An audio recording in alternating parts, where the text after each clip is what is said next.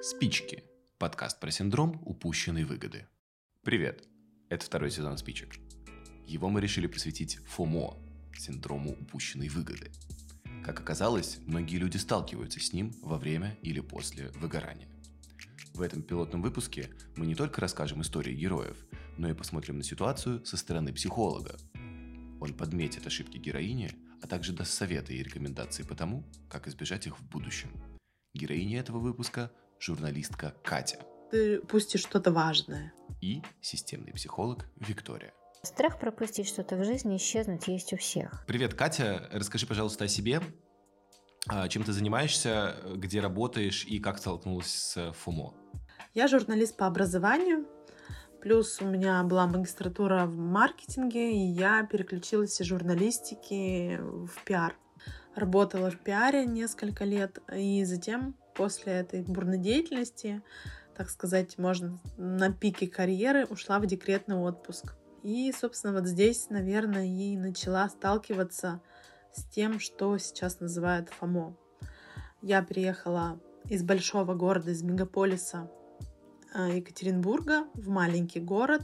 Начала активно листать соцсети в поисках информации, которая мне поможет заново адаптироваться в этом городе. И вот, собственно, здесь и началось вот это все листание соцсетей, зависание в соцсетях и вот это вот тревожное чувство, что если ты что-то не прочитаешь, пропустишь какой-то комментарий, то ты упустишь что-то важное.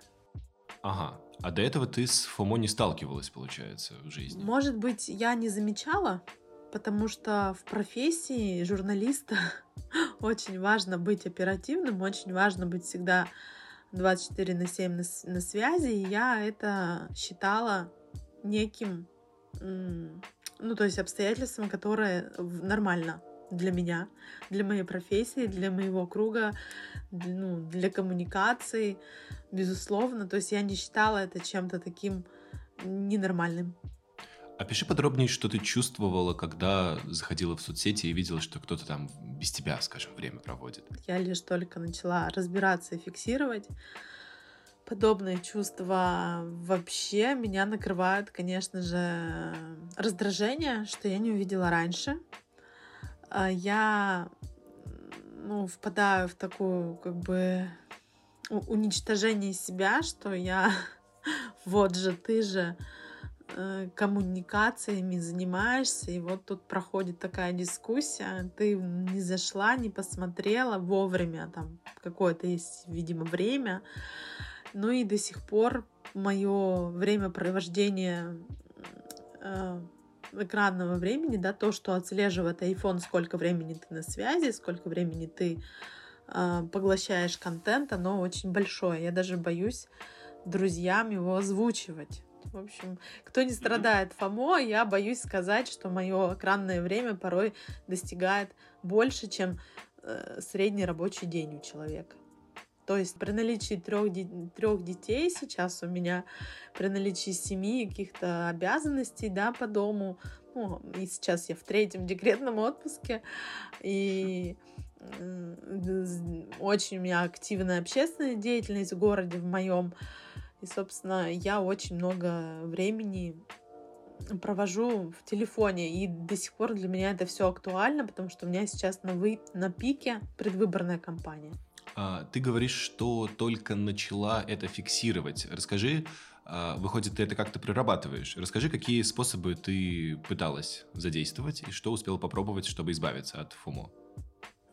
Когда в айфоне появилась такая функция, как э, показ сколько времени ты проводишь с включенным экраном, ну, то есть непосредственно, да, фиксируешь контент, погружаешься, да, туда. А, а у меня очень мало времени занимают какие-то сторонние приложения помимо соцсетей, да, то я поняла, что что-то не так. Это было в начале пандемии, в начале карантина. Я как раз покинула официальное место работы. И вот э, увидела, что даже несмотря на то, что я не работаю, мое экранное время и моя коммуникация с телефоном до сих пор очень большая. Ну, то есть, как бы, Мгм. а, а от меня ничего не требуется уже по работе. Там что-то отслеживать и быть на связи, и отвечать на каждый комментарий. Вот я тогда начала задумываться, что это такое и с чем я, собственно, столкнулась, с чем, и с чем я живу. И начала а, думать, как мне это экранное время и как мне вообще снизить-то вот это вот все отслеживание. Ну, э, и стала, ну, проработала несколько вариантов. Каких, например? Я убрала все уведомления на телефоне первым делом. То есть вообще все уведомления. У меня даже смс были выключены. То есть я могла пропустить смс какую-нибудь. Ну, сейчас редко кто пишет смс, поэтому это не так страшно. А, а потом уже просто в порядке приоритета добавляла, то есть включала уведомления тех приложений, которые, ну, прям нужны. Ну, их не так много. А, Я полностью пересмотрела ленту новостей и подписывалась от всех рабочих групп, да, которые мне нужны были в силу работы. Э, Убрала ненужные каналы, э, подписывалась от подписок э, в почту, которые валятся. А, Ну и вот потихоньку, помаленьку начала себя успокаивать, что в моей жизни ничего сейчас не происходит супер важного, что как бы что нужно бояться упустить. Как ты считаешь, что из этого помогло тебе сильнее всего? Отключение полное уведомлений или как- как- какое-то умеренное их количество на твоем телефоне? Вот какой-то самый важный способ. Э, Отключение уведомлений, безусловно, самый такой классный способ, когда ничего не пиликает, ничего, никаких пушей не, не вылетает, и ты сам контролируешь, в принципе, ну, что, то есть ты в фокусе, и ты понимаешь, ты заходишь там, например, в тот же ВКонтакт, но ты хотя бы просто обрабатываешь какие-то входящие сообщения и уже там э, на свое усмотрение смотришь какие-то группы, которые тебе интересны, а не так, что ты заходишь в каждое уведомление, каждого паблика, каждого паблика, на который ты когда-то подписался, и вот смотришь их уведомления. Ну, это да, это очень тяжело. А когда ничего нет, у тебя все-таки фокус вни- внимания и вопрос, а, что я сейчас хочу увидеть, он ну, легче, ле- легче на него ответить. Но никуда не делось раздражение и какое-то вот эта тревожность, она не делась. То есть я не победила это ничего. Мгм. То есть ты на середине пути. А, расскажи мне, думала ли ты о том, чтобы пойти к психологу или психотерапевту с этим запросом? С этим запросом нет, не думала, потому что я даже не думала, что он выведен в какой-то отдельный статус, Термин?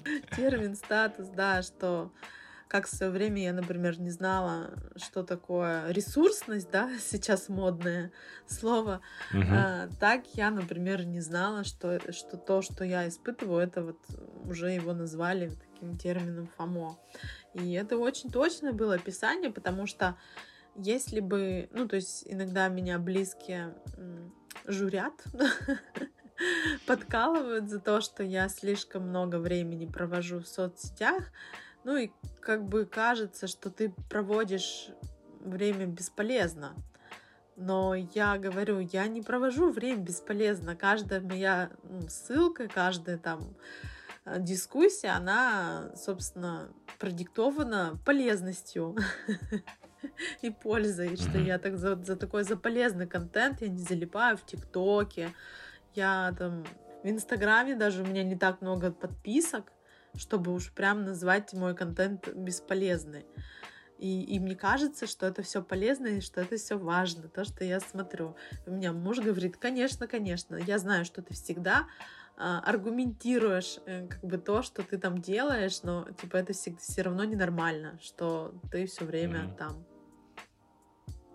А, грубо говоря, э, какого, какого рода контент ты смотришь? Это работа какая-то твоя? Или это просто интересности какие-то? Или там секретики, лайфхаки? Я не знаю. Как, какого рода контент занимает у тебя больше всего времени? Вот так. А, какого? Ну, вообще местные новости, наверное, вот сейчас, по крайней мере, если взять, это новости моего города. То есть то, что где-то кто-то, э, что-то произошло, новостной контент, да.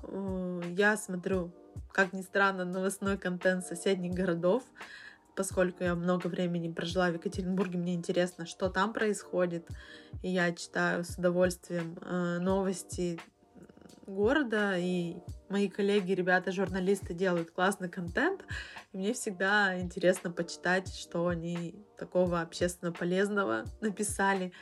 То есть очень много новостного контента, а, если Инстаграм, то это, конечно, более легкий контент сейчас, потому что я уже просто ну, осознанно на него перешла. То есть это больше какие-то интерьерные паблики, поскольку мы занимаемся строительством дома, и мне интересно какие-то тренды в строительстве, в дизайне, вот эти. А, а еще, ну, Телеграм сейчас у меня, я смотрю, кстати, с внедрением новой сети Clubhouse, я тоже тут просто вначале погрузилась в нее, это было ужасно. Это просто невозможно объять. То есть, если ВКонтакте я еще как-то могла это все поставить под контроль, то Clubhouse оказался просто каким-то непобедимым. Ну, в плане там идет общение 24 на 7, и ты хоть как там себе что-то ну, ставь какие-то рамки, ты в них не уместишься. Его очень много, и эти часовые просто разговоры, я поняла, что я не смогу быть там всегда, ну, быть там в принципе.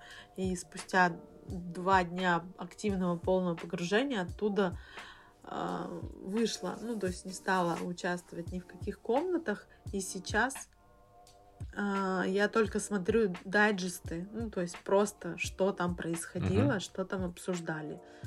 Ну, Клабхаус выглядит как э, лютый страх фомошника, потому что и правда объять все не получится. А, да, хорошо. Спасибо тебе большое за мнение. Напоследок, пожалуйста, расскажи мне, какие советы ты дала бы себе э, в самом начале, то есть, видимо, перед переездом в новый город, а, что бы ты порекомендовала себе не делать или сделать сразу же, чтобы ФУМО а, предотвратить или облегчить? Можно сразу отключить все уведомления.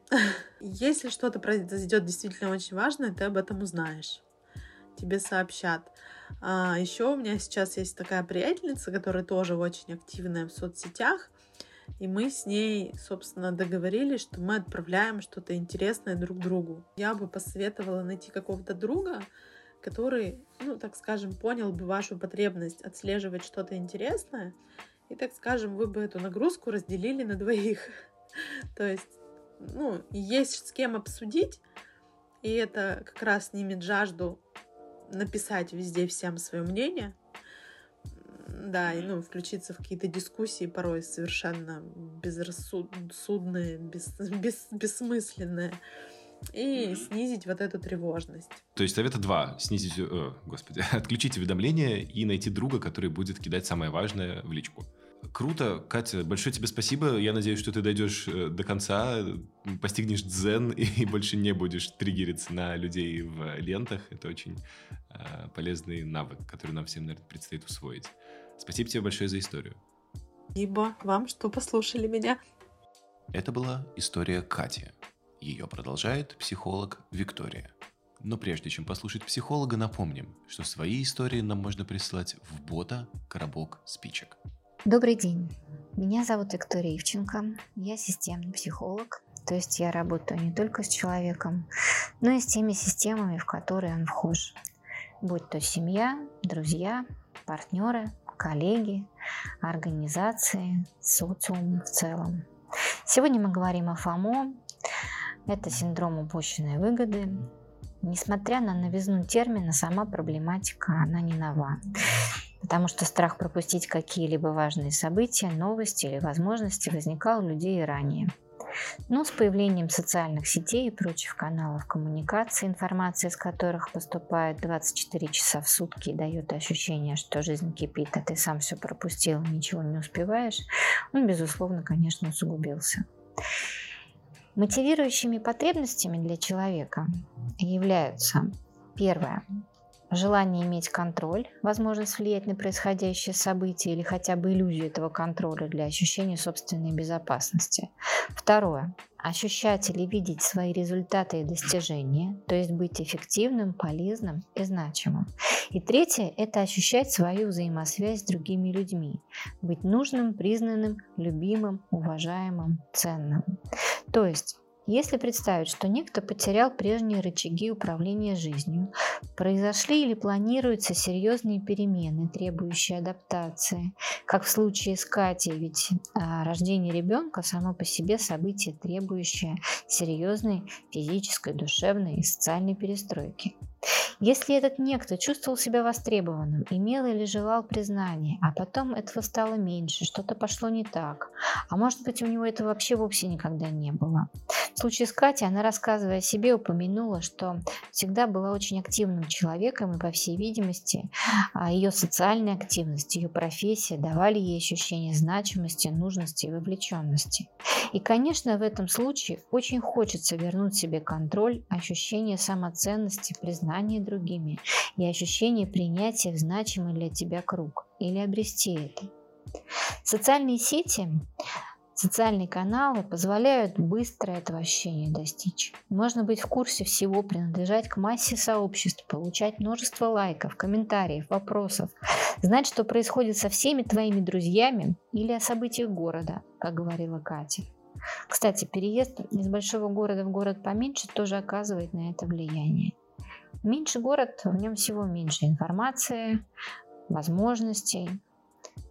Чтобы хорошо представить, что чувствует человек с ФОМО, Представьте себе, что границы с другими государствами больше никогда не будут открыты. Интернет в России будет отключен от всемирной паутины, и останется один маленький канал, открывающий доступ ко всему утраченному. Конечно, жизнь за пределами будет казаться невероятной сказкой, как, впрочем, уже было не так давно. То есть о чем я хочу сказать? За тем, что происходит с человеком с синдромом ФОМО, стоит страх, который есть у всех нас.